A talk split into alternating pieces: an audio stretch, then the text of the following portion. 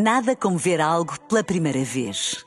Porque às vezes, quando vemos e revemos, esquecemos-nos de como é bom descobrir o que é novo. Agora imagine que viu o mundo sempre como se fosse a primeira vez. Zais.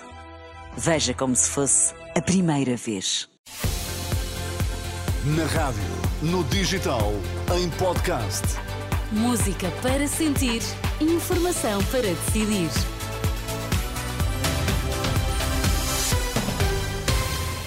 Notícias para ouvir agora na Renascença. Vamos saber quais os títulos em destaque nesta edição da UMA. Boa noite. Cessar fogo temporário entre Israel e Hamas entra em vigor às 8 da manhã. Arranca esta quinta-feira a discussão e votação na especialidade do Orçamento de Estado.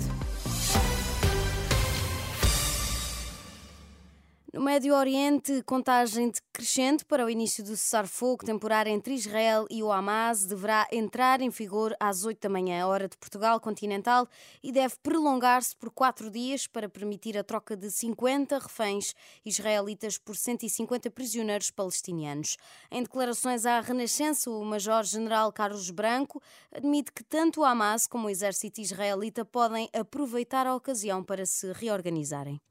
Partes vão procurar eh, utilizar esta trégua para se reorganizarem, para tomarem posições, eh, para beneficiar taticamente, eh, sobretudo naquelas situações em que estariam numa situação mais difícil, mas isso é algo que ocorrerá de um lado e do outro e que nós sabemos antecipadamente que vai ocorrer. De qualquer forma, Parece-me que, nesta altura, o mais importante é concentrarmos na libertação dos reféns, na troca dos prisioneiros e esperar que, esse, que essa operação decorra sem incidentes. O Major-General Carlos Branco diz ainda que não acredita que venha a seguir-se uma iniciativa diplomática para colocar um ponto final do conflito, antes, pelo contrário, diz que vão regressar os combates. Na Holanda, o Partido pela Liberdade de Extrema-Direita deve conseguir o maior número de assentos nas eleições legislativas desta quarta-feira, embora sem conseguir formar governo sozinho e com dificuldades para construir coligações. Tudo aponta, segundo as sondagens à boca das urnas, que o partido liderado por Gert Wilders deverá conseguir 35 lugares no Parlamento, mais oito do que o seu principal rival, a aliança entre o Partido Trabalhista e os Verdes, liderada por Franz Timmermans, que deverá alcançar 26 lugares.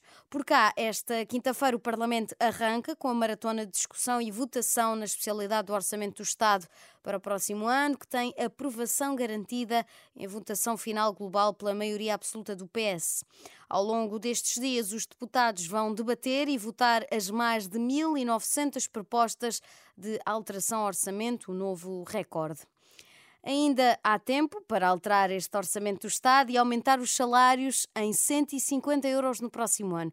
Foi o pedido dos sindicatos ligados às forças de segurança, feito numa manifestação que juntou na tarde de ontem meia centena de profissionais perto da residência oficial do Primeiro-Ministro em Lisboa.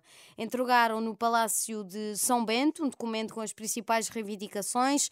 César Nogueira, dirigente da Comissão Coordenadora destes sindicatos, diz que há folga orçamental para subir os ordenados. Tudo que seja abaixo de 150 euros é muito pouco, porque de facto já há muitos anos que não há qualquer atualização. Sabemos que existe superávit nos, subsistemas e é preciso investir também esse dinheiro, que por vezes não é investido em melhores condições e melhores um, benefícios para, para, para os profissionais que descontam todos os meses sobre o seu vencimento. César Nogueira, dirigente sindical das Forças de Segurança, em declarações à Renascença.